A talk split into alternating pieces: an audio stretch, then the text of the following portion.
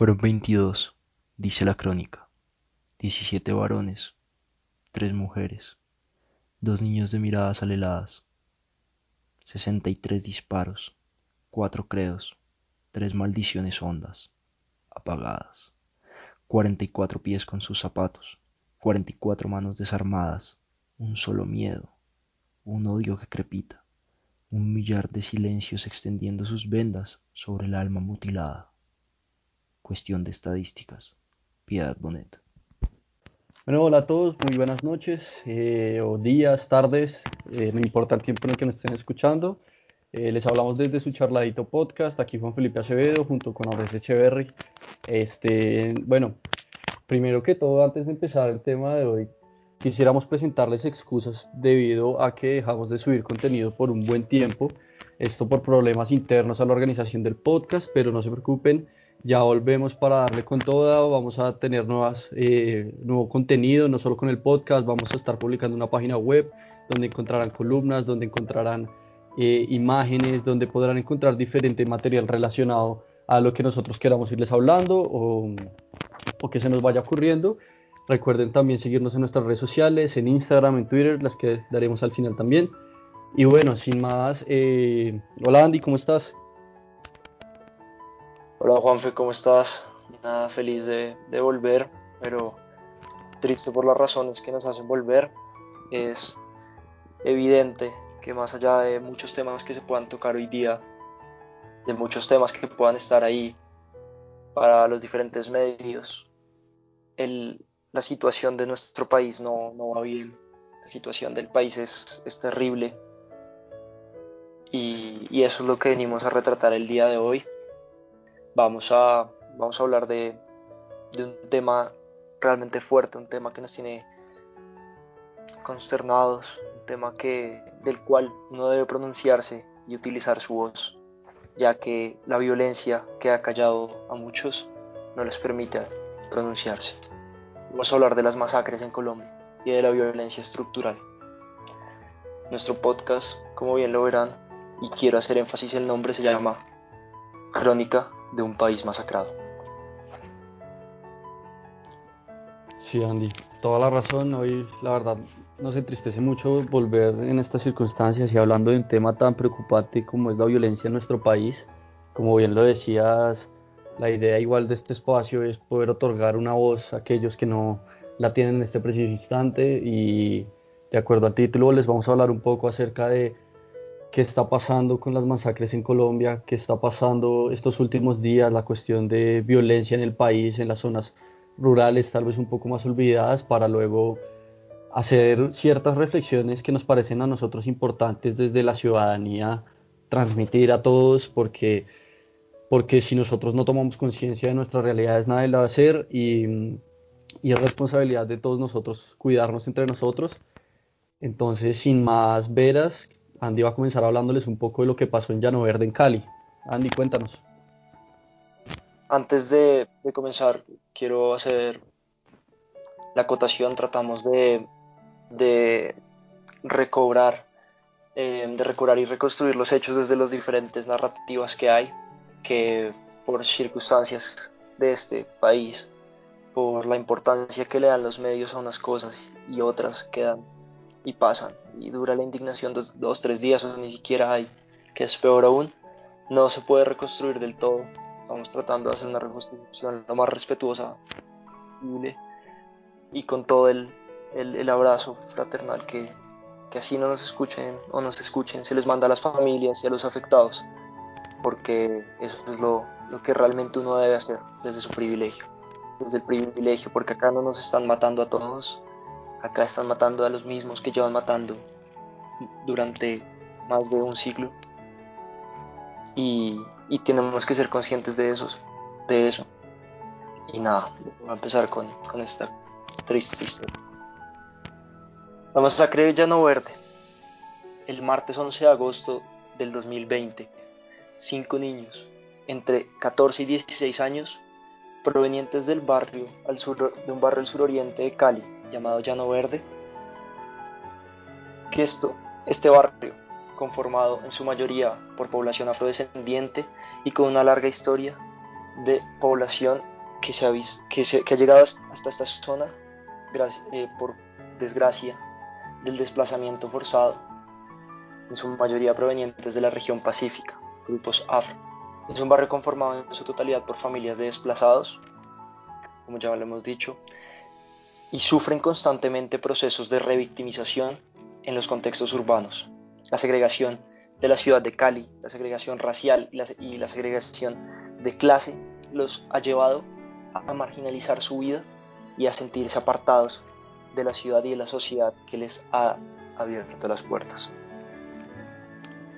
Sí, y es que la mayoría de los habitantes de este barrio son desplazados, como ya lo dijimos, del conflicto armado eh, y se encuentran además pues, de los desplazados diferentes tipos de familias, tanto lo pueden ser reinsertados de la guerrilla como los paramilitares. Entonces, en un primer lugar podemos ver cómo la conformación social de este barrio de por sí demuestra un como se, propende a, que pueda inscribirse contextos de violencia, ¿cierto? Em, también hay, hay que decir que los estereotipos que hacen que, eh, que, esta masacre sea vista como una tragedia para Llano y para el Oriente, también tiene una conexión muy importante eh, con las condiciones de racismo y, de discriminación subjetiva por las élites de la, sociedad caleña. De esto, eh, uno de nuestros compañeros que se llama Manuel nos va a hablar un poco del escaleño, pero eso ya se los dejaremos ya en, en un pequeño momento, rápidamente yo sí quisiera hacer la reflexión de que la, la, marginalidad de estas reubicaciones no extentan al gobierno de tener una responsabilidad para otorgar condiciones de seguridad óptimas para esta gente.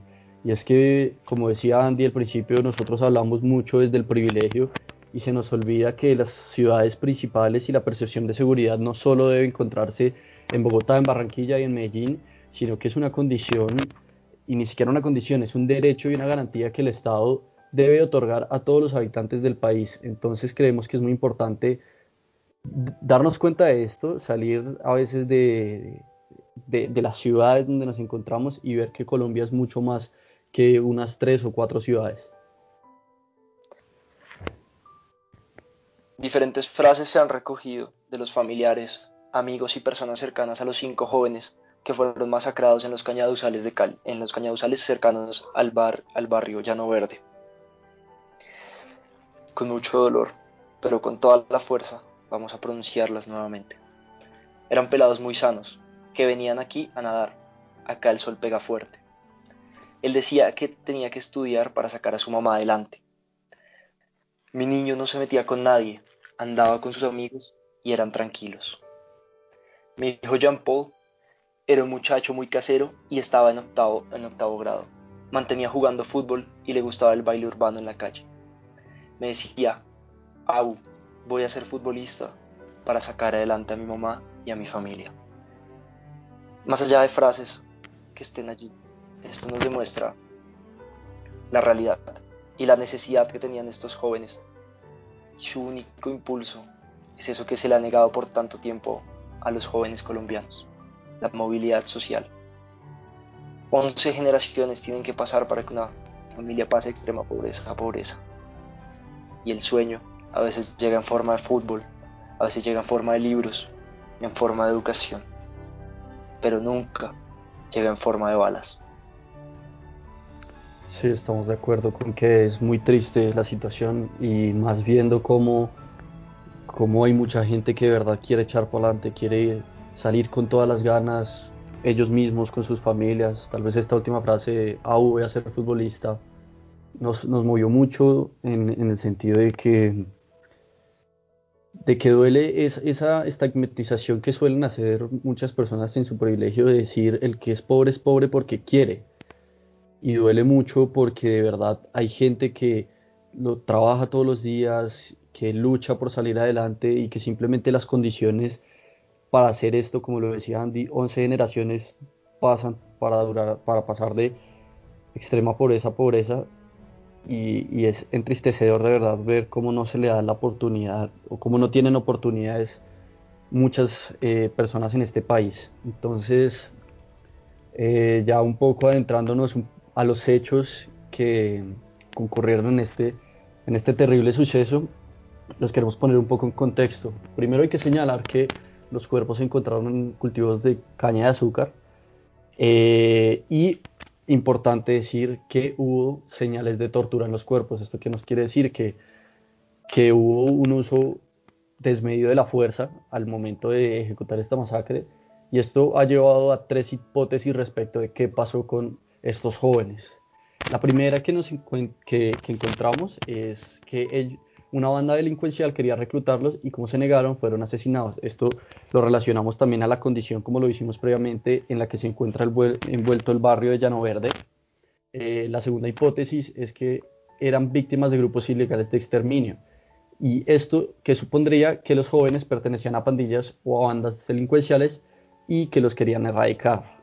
Eh, y por último, la última hipótesis es que fueron víctimas de, un atraco y esta es la hipótesis que es impulsada por, los familiares, eh, aunque pues evidentemente todavía no, hay una confirmación exacta de qué fue lo que pasó.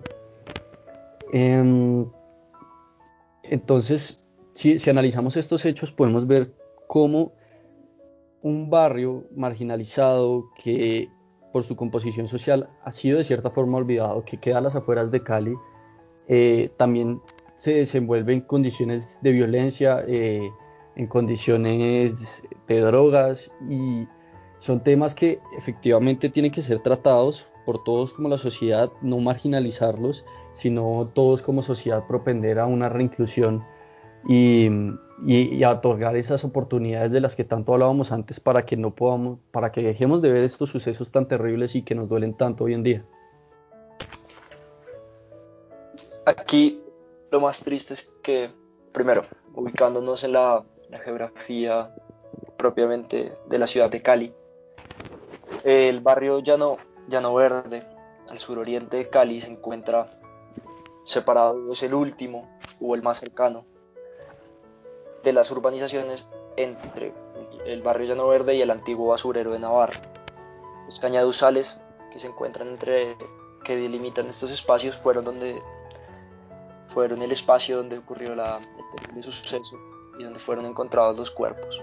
Mucha gente dice en la zona, eh, dice que vieron un grupo de personas con machetes ensangrentados. Esto que es una hipótesis y se debe manejar como tal, demuestra, junto a la tortura, el nivel de sevicia que se tuvo a la hora de, asesinarlos. Pero hasta ahí no llega la, sevicia de esto, hasta ahí no llega el, el horror y la violencia que puede haber. Días después, cuando se les estaba velando, hubo un atentado, se lanzó una granada, un CAI, dentro del, del, del barrio Llano Verde diferentes, diferentes instituciones del Estado han hecho presencia y el alcalde, el, alcalde actual de Cali, Jorge Iván Ospina, junto a la policía, la fiscalía y demás entidades han hecho presencia en la zona y han condenado los hechos. Se ha militarizado el, barrio Llano Verde porque eso parece que es la respuesta que tienen siempre. No llevar el Estado, llevemos el ejército, pero el ejército trae muchos problemas. Recordemos el terrible suceso de la niña en Vera que fue violada, brutalmente violada por siete soldados del ejército. Sí, este, en este sentido es preocupante que, a ver, es evidente que debe haber una respuesta por parte del gobierno y ha habido cierta respuesta, pero también es preocupante, como lo decía Andy, tal vez el nivel de cautela que suelen llevar las autoridades a la hora de, presentar sus operativos de investigación por, por, sucesos que ya hemos visto en el pasado, que tal vez han creado una desconfianza social importante respecto de las instituciones que tienen el monopolio de las armas, ya sea la policía, ya sea eh, el, ¿qué? el ejército. Sin embargo, hay que hacer hincapié y desde una mirada objetiva también queremos presentarles qué es cuál fue la reacción del Ministerio de Defensa respecto a esta masacre y qué es lo que está pasando en Cali en este momento. Entonces, eh, eh, el ministro de Defensa, en respuesta a esta situación, lo que hizo fue enviar cinco funcionarios de la élite de Gaula, cinco investigadores de élite de la IGIN, 10 investigadores de inteligencia, 50 investigadores de la policía y la presencia de 180 militares. Esto nos deja ver mucho que efectivamente el gobierno debe de cierta forma tener problemas respecto a los problemas estructurales de violencia en Cali, teniendo en cuenta que una gran parte de, de las personas que fueron enviadas a investigar este suceso son esos mismos, son investigadores y me imagino y espero de todo corazón como ciudadano que logren llegar a la raíz de estas personas tan crueles, tan despiadadas, para poder mitigar este tipo de situaciones y no solo quedarse en eso, sino que a mediano y largo plazo empezar a tratar el, el, barrio de Llano Verde no como un barrio marginal de gente sin oportunidades, de gente olvidada, sino todo lo contrario, reinsertarlos en la sociedad como dijimos antes y esperemos que, mm, que la presencia de, de, los entes y de las personas que fueron enviadas por el Ministerio de Defensa sean útiles, que logremos conocer, la verdad de qué fue lo que pasó con estos jóvenes, porque es lo mínimo que una víctima merece, o en este caso las víctimas directas que son las familias merecen conocer la verdad y ya en segundo plano nosotros como padres merecemos conocer también la verdad. Eh, Andy, no sé si quieras hacer algún tipo de reflexión final antes de, pasar a nuestro siguiente suceso. Sí, eh, quiero hacer, tenía dos reflexiones, pero dejaré la, la otra para el final.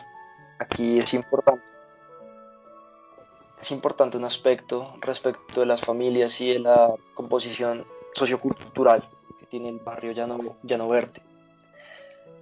Porque se ha dicho, se ha hecho énfasis, Francia Márquez, lideresa de esta zona, en una entrevista habla y dice que esta es una comunidad negra, una comunidad en que las mujeres negras se ven obligadas todos los días por la necesidad a hacer a trabajar en servicios domésticos en otras casas en Cali, a desplazarse por todo Cali. Los padres, los hombres negros, tienen que buscar trabajos eh, dentro de los, trabajos de las posibilidades que encuentran y, los, niños quedan solos casi todo, todo el día aquí se ve que se ve que esto esto hace que la que la violencia aflore, que la violencia llegue a los jóvenes y que no los permita avanzar. Aquí corta, corta la vida directamente.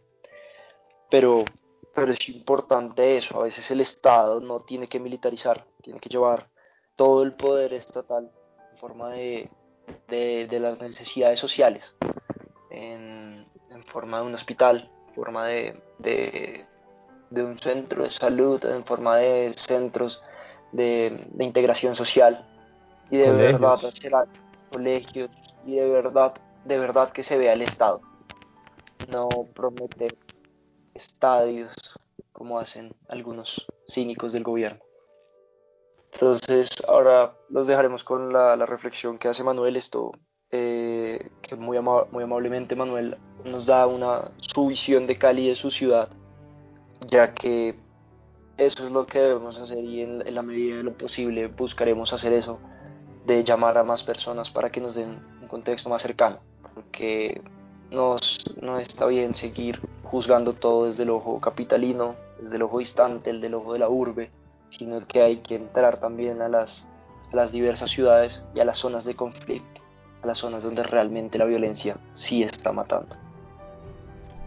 Cali es una ciudad con un componente afrodescendiente muy grande. Si no estoy mal, no he revisado las cifras, pero hasta hace mucho tiempo fuimos la segunda ciudad del mundo, o ciudad grande del mundo, eh, después de Salvador de Bahía, con mayor población afrodescendiente fuera de África.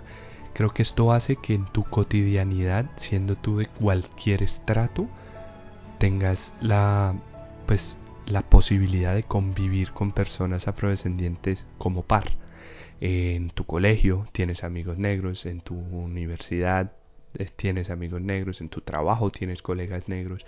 Creo que esto es muy importante en términos de que hay paridad mucho mayor de la que se ve en otros en otras en otras ciudades de Colombia.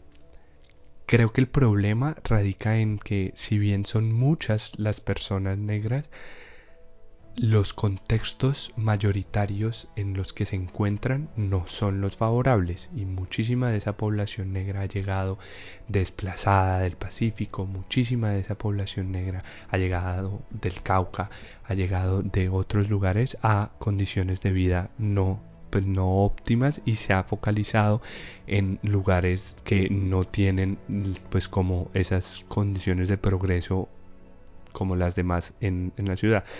Creo que la ciudad ha hecho cosas valiosas en términos de educación, de sociedad, de cultura para todas estas zonas y creo que ha servido porque sin duda yo que he vivido en Cali 18 años de mi vida y dos en Bogotá, sí he sentido mucho mayor como esa discriminación que se puede evidenciar en Bogotá o en otras ciudades porque acá es mucho más cotidiano, pero creo que el problema es que a pesar de que haya muchísima más cotidianidad, no hay un punto de verdadera equidad en las condiciones en las que pues uno está, porque no es lo mismo nacer siendo afrodescendiente acá en Cali que nacer siendo blanco, y lo digo también desde mi privilegio de blanco que he podido llegar a tener. Entonces creo que el principal punto es como esa, esa, e, ese, reconocimiento que no se da. Y si bien hay esa paridad, en muchísimos casos se siente como eh, que el obrero o, o, esos trabajos que son mal vistos desde los estratos más altos, o pues mal vistos no, pero son por decirlo así, menospreciados, siempre se le asignan a una persona negra. Entonces, la empleada de servicio generalmente es negra, el, obrero es negro. Entonces, creo que eso fortalece dinámicas de discriminación fuertes, de, que ya venían siendo fuertes, eh, y, creo que no permite como un avance total. Creo que ese es el punto, lograr menor inequidad entre eh, poblaciones negras en Cali con las demás y poder lograr que, de verdad haya una paridad exacta porque si bien hay mucho contacto y hay mucha frecuencia en, eso y no, no, quiero estar utilizando palabras eh, extrañas pues o, o, discriminatorias si lo hago lo siento de verdad pero pero hay muchísimo más hermandad, frecuencia y, eso genera que de verdad se sienta menos esa discriminación, pero igual se siente en un comentario de una abuela, en un comentario de un papá, de un tío. Creo que va cambiando, pero tiene que cambiar muchísimo más. Bueno, también hemos decidido para este podcast utilizar el arte como una forma de reivindicar, forma de expresar, una forma de, llevar un poco más. Hay, hay canciones que hay canciones, hay, hay grupos musicales que se han enfocado en, los temas del conflicto y creo que una de las verdades más dicientes la, la, la tiene una canción, la, la, relata, una canción del grupo Memoria Timbiquí llamado Coca por Coco. Entonces los dejamos con esto y ya seguiremos.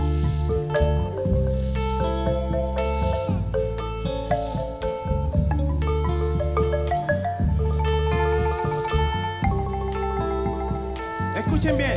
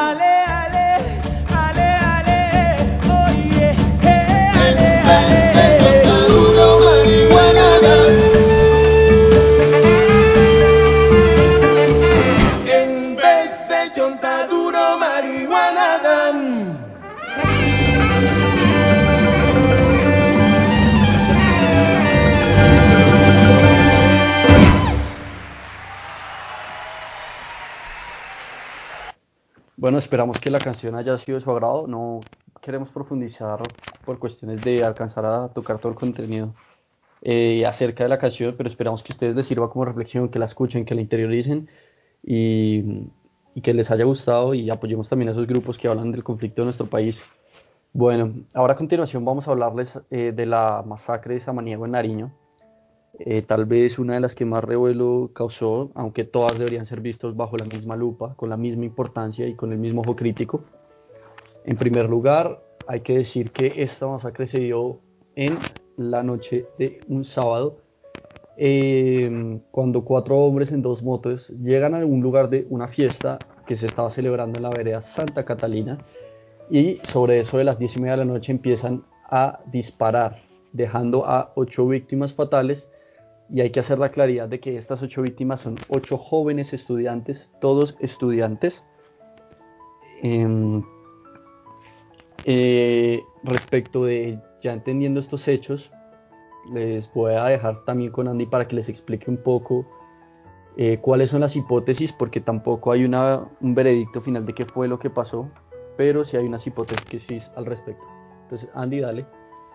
Acá propiamente la crónica, lo que, lo que narra y lo que los hechos revelan, se permiten crear un poco, un poco la, la situación mucho más, ya que hay testigos. Hay cuatro testigos que estaban que están ayudando ahorita mismo a la investigación, se tiene un reporte, la gran mayoría, la gran mayoría de estos jóvenes se habían eh, movilizado hasta su originario eh, Samaniego y estaban departiendo en la finca de uno de ellos, en la finca de un familiar de uno de ellos, el cual eh, la, la abuela de uno de ellos que había, había fallecido días anteriores está ubicada en la vereda de Santa Catalina, donde recurrían bastante y donde la complejidad es que hay muchos grupos que se están disputando la zona, están disputando esta zona y, y se dice que llegaron, según los testigos y lo que se ha recogido por la investigación, eh, llegaron cuatro hombres encapuchados en, en dos motos.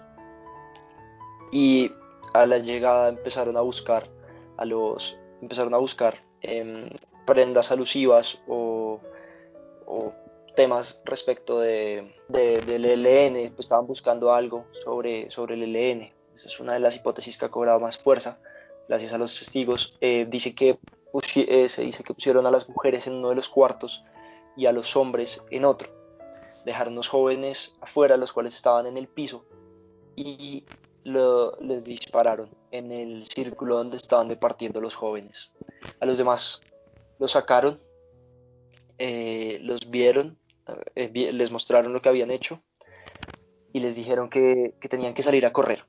Al momento en el que salen a correr, algunos llega- alcanzaron a llegar al río que quedaba a 50 metros de la zona donde se encontraban y, y otros, y otros tantos se escondieron en, los, en, la, en la vegetación.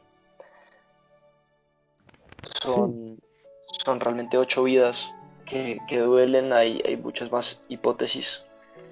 Y, y aquí, aquí son violentos, nuevamente quitando, apagando sueños, apagando ocho sueños de estudiantes que estaban departiendo entre ellos, que estaban, hay videos previos, los cuales pueden consultar y se veían como los jóvenes entre 17 y 25 estudiantes disfrutando de su amistad, abrazándose y un poco acortando esa distancia que el virus nos ha, nos ha obligado a tener.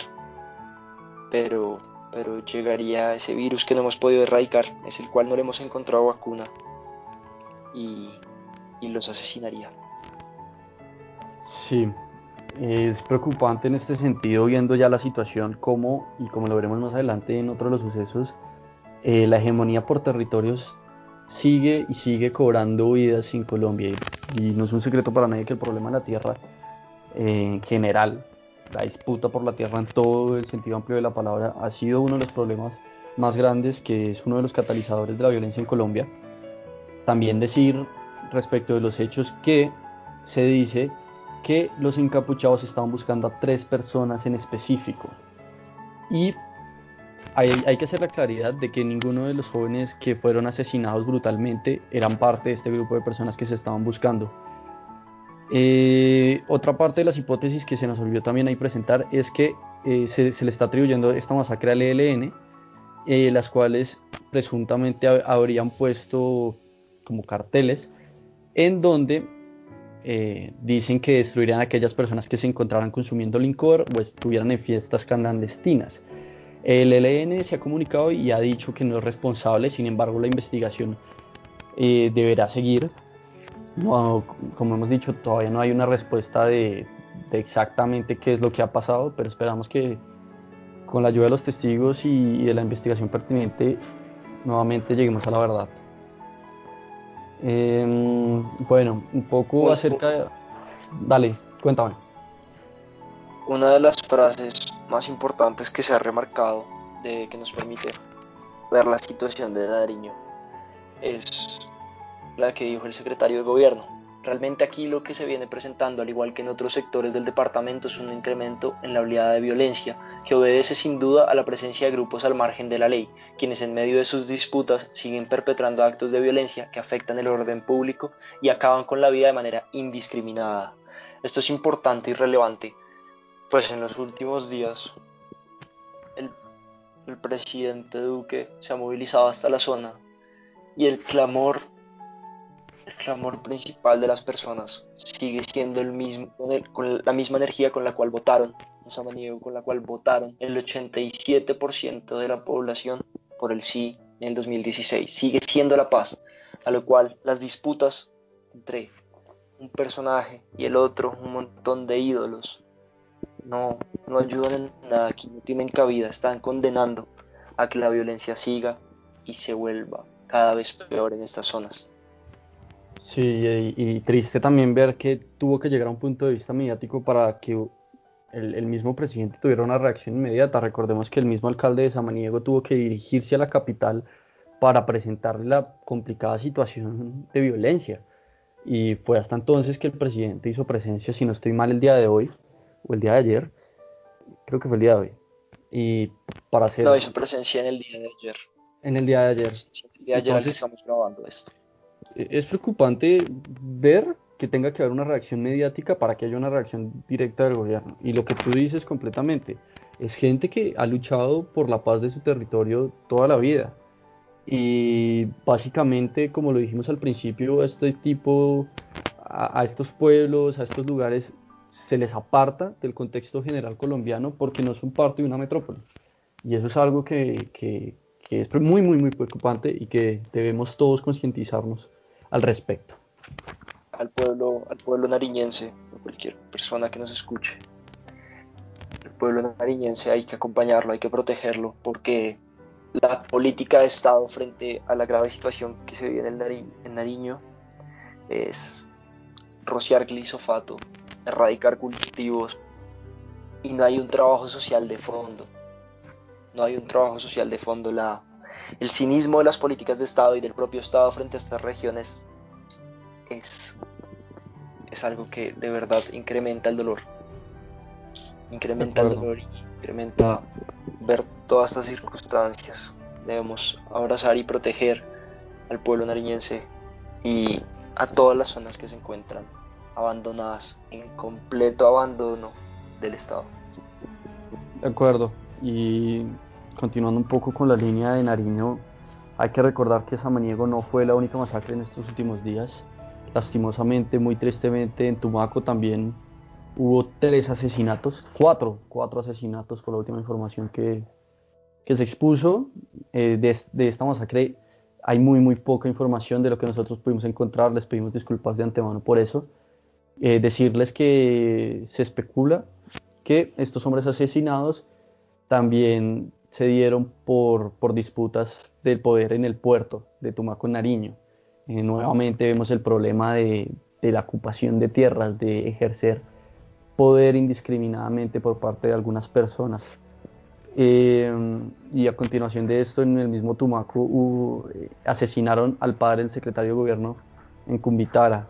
Y es preocupante, no sé si empezar a establecer ya patrones de que están pasando cosas de forma sistemática y pues efectivamente no, no podemos quitar el ojo de encima porque porque no hay que seguir con la visión de lo que el presidente Duque, que irresponsablemente comparó estadísticas de 8 años contra 2 eh, y decir es que siempre han habido asesinatos colectivos, es que decía, asesinatos colectivos, los tildaba así, sino que... No, que no era una masacre, sino asesinatos colectivos, esto es, esto es de verdad eh, un cinismo, cinismo increíble, un, un cinismo que, que rompe total barrera y uno acá los muertos no, no tienen partido político y eso es completamente cierto, pero este gobierno tiene una función y es proteger. Este gobierno tiene que proteger a la población, no tiene que proteger a su líder político, tiene que salir de salir, quitarse esas gafas negras, esa, esa actitud de, de, reinado de belleza y, y realmente ponerse, ponerse en la situación que debe estar y ponerse en el país que está dirigiendo, porque porque si, si, no, este, este país será, como lo hemos dicho y como dice nuestro título, la crónica de un país masacrado. Tal cual, Andy. Entonces, esto respecto a lo que pasó en Tumaco, nos duele muchísimo tener que pues, darles estos sucesos así. Continuaremos con lo que pasó en la, mas de, con la siguiente masacre, que es la de Arauca. Entonces, Andy, cuéntanos.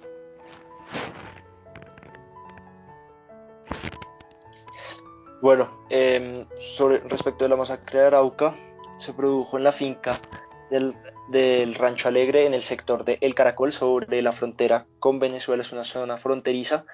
Eh, la Defensoría del Pueblo confirmó el asesinato de cinco personas en las cuales no se ha revelado su identidad y hasta el día de hoy, hasta hace unas horas, no se ha revelado la identidad de las cinco víctimas.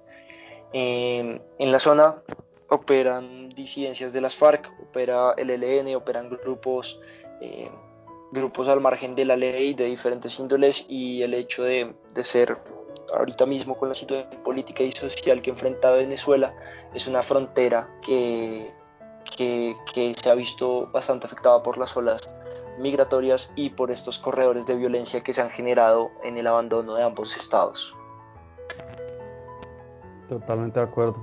Eh, un, pequeño dato acerca de que tal vez podría aproximarnos a una visión de qué fue lo que pasó en Arauca es que las disidencias habrían dejado un panfleto en el que se, se atribuye la masacre. Eh, el, panfleto está firmado, igual no hay una identificación clara de quién es esta persona que firma el panfleto, es, es firmado por un tal comandante Héctor Aguilar. Entonces, Esperemos que prontamente tengamos respuesta de qué es lo que está pasando. Y por último, eh, respecto a estos sucesos tan aterradores que son las masacres en Colombia, les tenemos eh, que informar acerca de lo que pasó en Tambo, en el Cauca. En Tambo mueren seis personas asesinadas en el corregimiento de Uribe.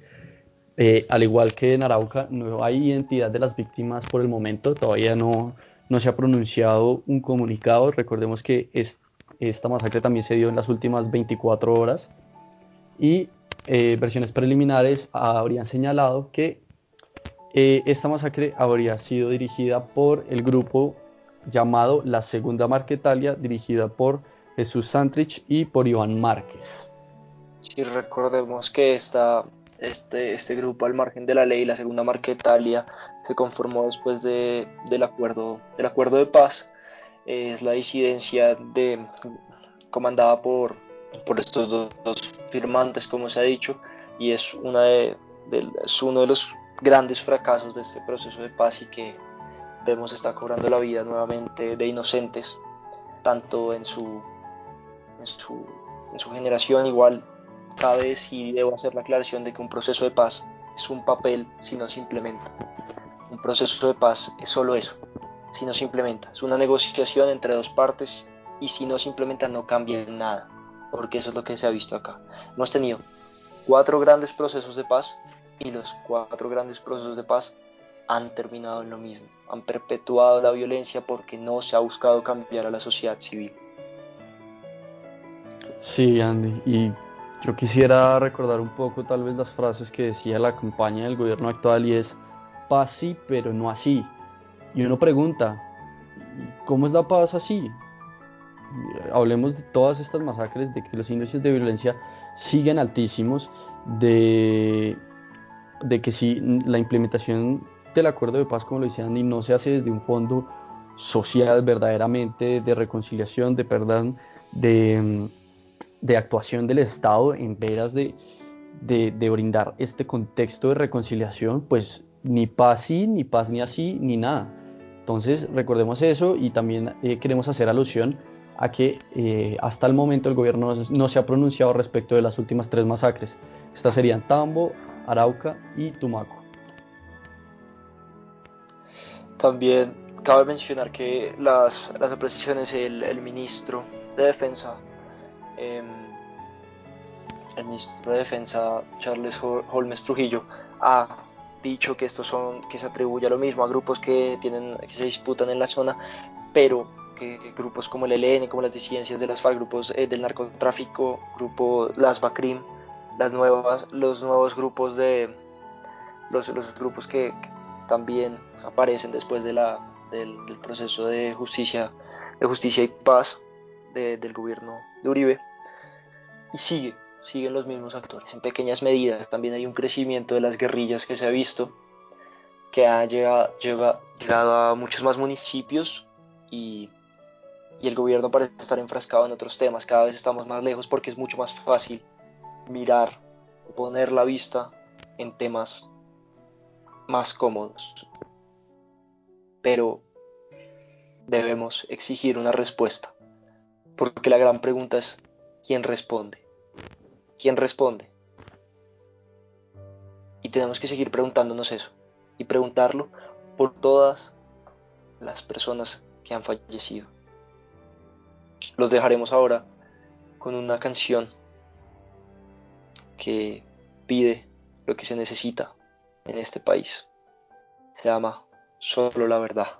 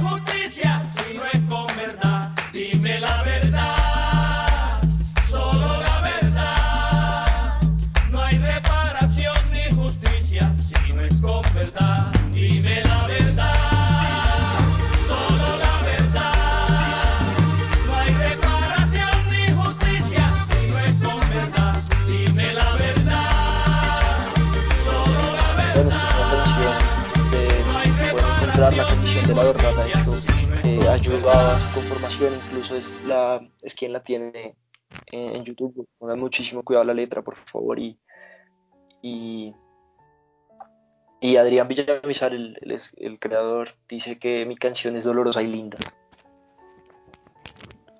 Necesitamos cambiar, realmente necesitamos cambiar el camino que hay, que lleva a esto. Es, es, es una canción para reflexionar y, y para seguir alzando la voz de alguna forma, alzando la voz de, desde el arte, alzando la voz de alguna forma, diciendo la verdad. Y, comenzam- y la verdad comienza por algo muy importante y es no dejar de decir los nombres, no dejar de decir esos nombres. Y los vamos a repetir acá.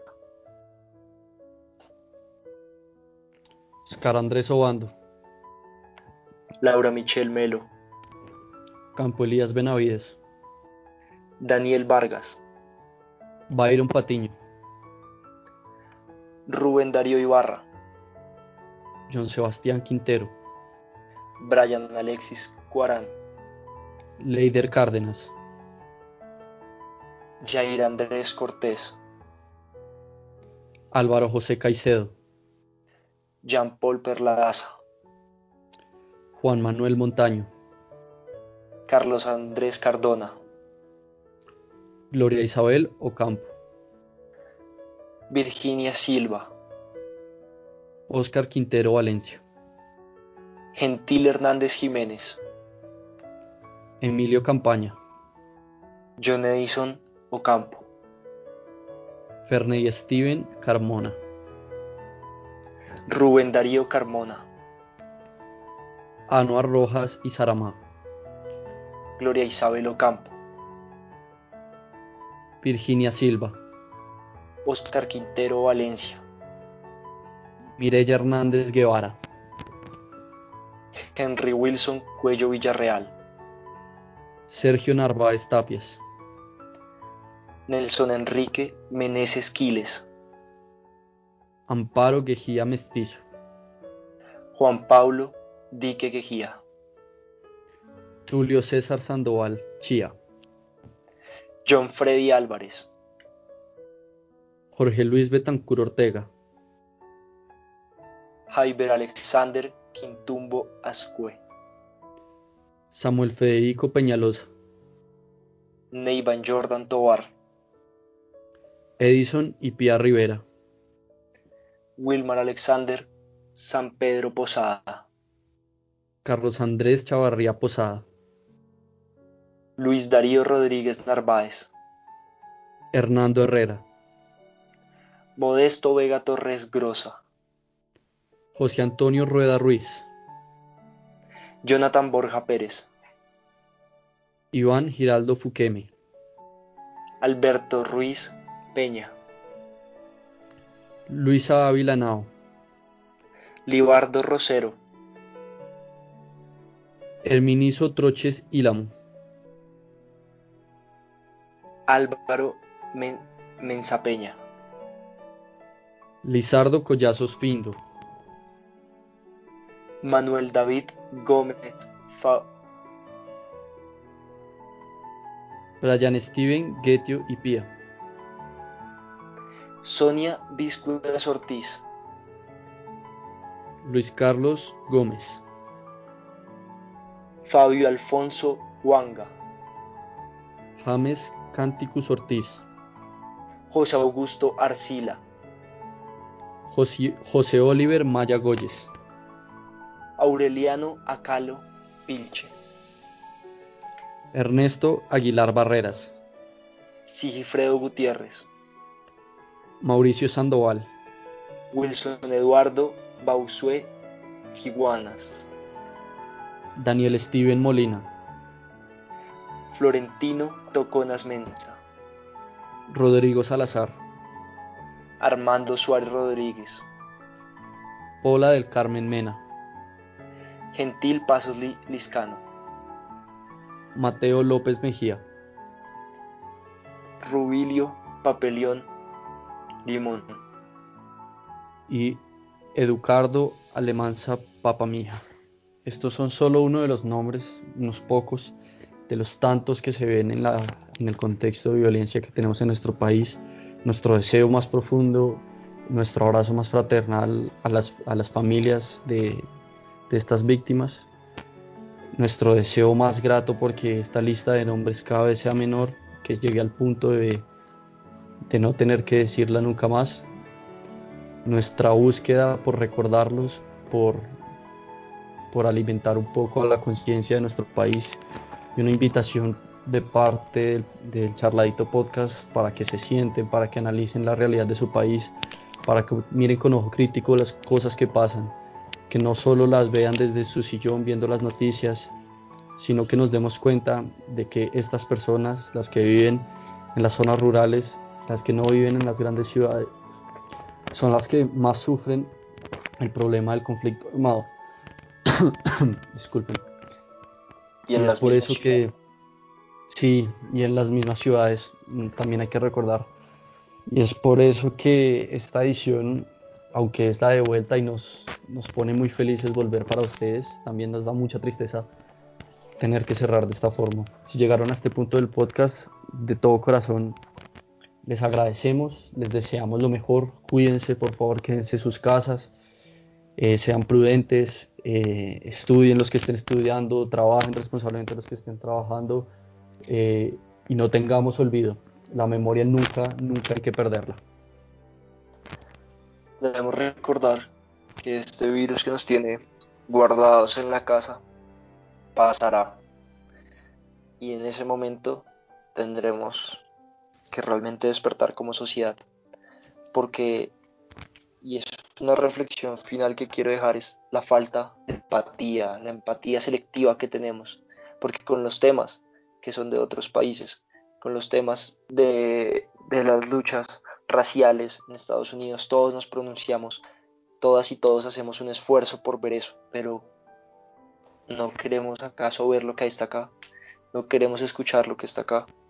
Si usted estos nombres, cada nombre no es solo eso, no es un número en una estadística como hace ver este, este gobierno. Son vidas, son mucho más que eso.